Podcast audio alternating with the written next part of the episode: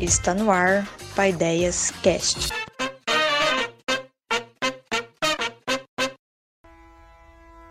Hildegarda de Bingen, uma intelectual, mística, artista, multitalentosa e multifacetada. Primeira compositora a entrar na história da música, uma mulher singular, uma vasta produção, tanto nos meios teológicos, científicos, considerando os padrões de ciência da época, artísticos, tanto pelo lado musical, também como poetisa, dramaturga e artista visual. Bom, os livros da época, chamados de iluminuras, eram na verdade já instrumentos multimídia, pois numa iluminura é possível observar texto, os ornamentos visuais que várias vezes não são meramente adornos, mas também contêm significado.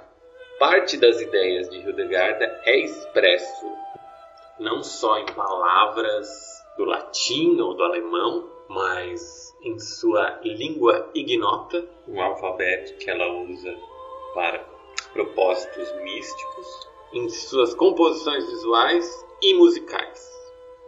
Ela nasceu no ano de 1098 e morreu em 1179. Então ela adentra o século XII. Bom, sendo uma mulher, provavelmente teve muitas dificuldades na época de se posicionar como uma pensadora, como uma teóloga, como uma artista, mas é, diferente da maioria das personalidades femininas na nossa história da filosofia ou da arte, ela gozou do seu reconhecimento em sua época, pois sendo de uma família nobre, teve acesso à educação e o convento onde ela inicia seus trabalhos é um convento misto, não só de freiras, mas também haviam padres. Ela teria sido expulsa por algumas polêmicas e, e fundado posteriormente seu próprio monastério só com freiras. Estudar academicamente Hildegard é um desafio em diversos níveis. Não só por ser uma mística que recebia suas visões e a elas atribuía a fonte de inspiração para todas as suas obras. Bem, não só inspiração, mas literalmente ela falava que ela recebia este conhecimento e então traduzia isso para suas manifestações artísticas e literárias.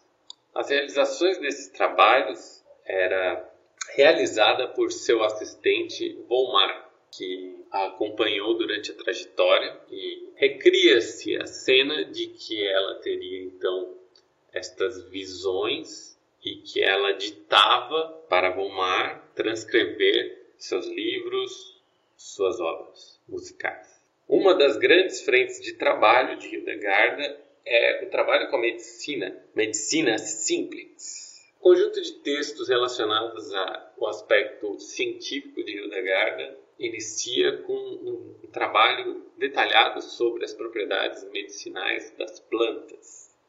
Na continuidade, ela tem trabalhos sobre os elementos, sobre as pedras, sobre os rios e os animais. Então, ela é uma grande observadora da natureza.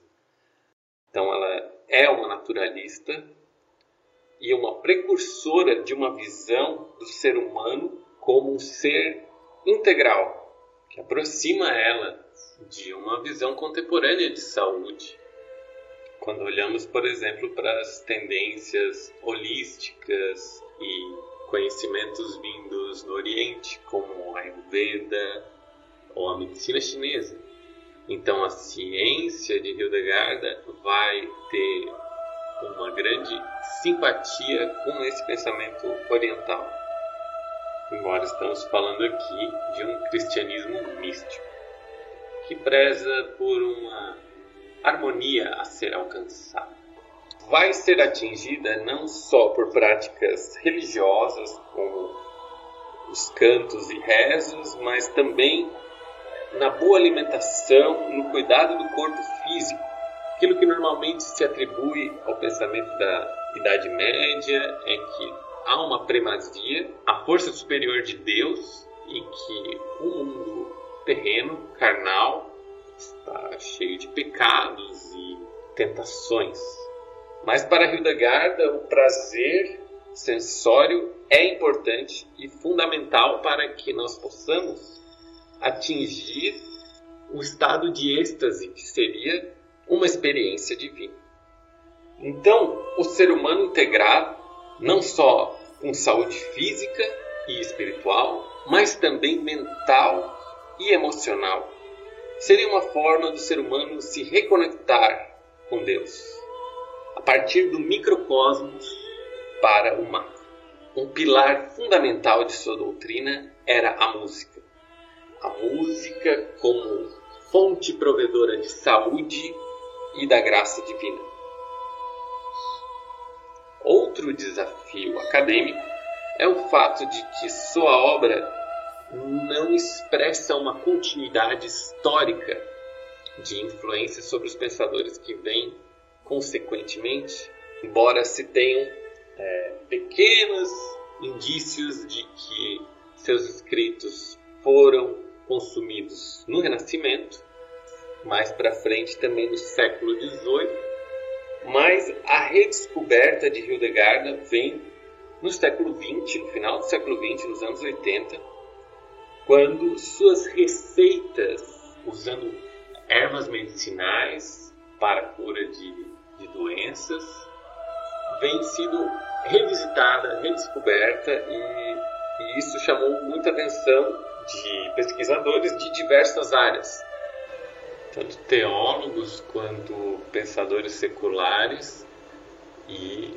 este interesse da área da saúde também, né?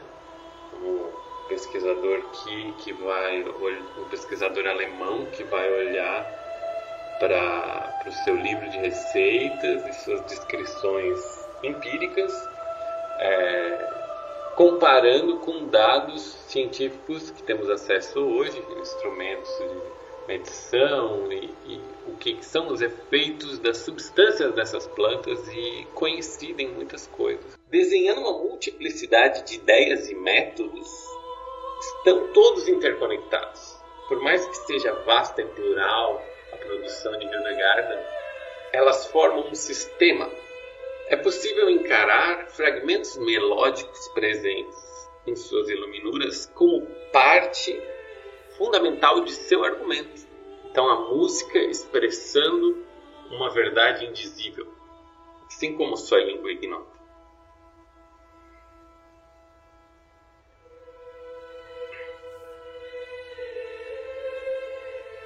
Outra forma que Hildegard expressa seu pensamento é através da pintura de suas mandalas, onde ela expressa sua visão sobre a Trindade, por exemplo, de forma gráfica e de um modo muito singular. Há uma reivindicação de reconciliamento entre o humano e o divino, como quando observamos a representação da Trindade em sua mandala O Homem em Azul Safira, em que os três elementos da Trindade, Pai, Filho e Espírito Santo, se misturam ao mostrar este ser humano envolto da alma do Espírito Santo, mas também no, no mesmo círculo externo. Como como que a centelha divina tivesse presente dentro de nós e não só fora no âmbito transcendente do céu ou da salvação. Como musicista, encontramos na obra de Hildegard um material riquíssimo.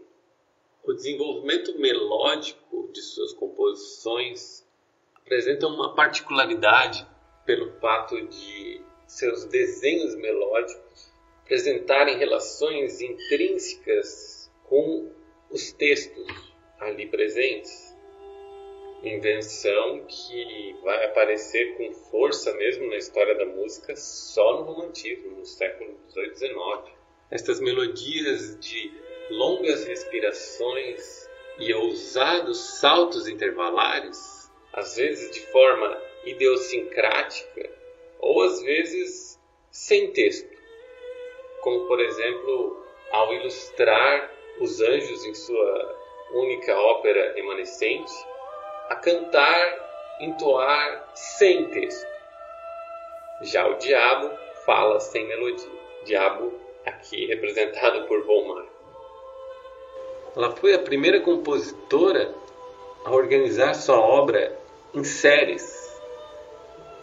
Um tipo de organização do material que só vai vir mesmo mais para frente, depois do Renascimento. Né?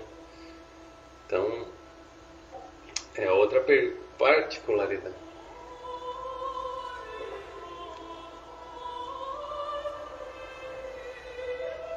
Outra curiosidade melódica é a maneira como ela trata o material melódico de forma a transpor para diferentes alturas. Prática que hoje em dia na música modal, música depois do, do classicismo, nós, nós dispomos dos recursos da harmonia para conseguir fazer esse tipo de operação musical, de transpor, de, de trazer um desenho melódico que está numa altura e levar para outra, como que um desenvolvimento de tema. E esse tipo de desenvolvimento não existia na sua época e demorou muito tempo a, a ser experimentado e consolidado. Então, Ainda há muita pesquisa a se fazer, ainda há muitos textos não traduzidos para o português, mas eu vejo no trabalho de Hildegard um grande potencial de atualização dos nossos tempos. Talvez no futuro possa se encontrar lugar para esses insights científicos, artísticos, teológicos e filosóficos desta incrível pensadora. Como aprendemos em filosofia, o tempo não é linear.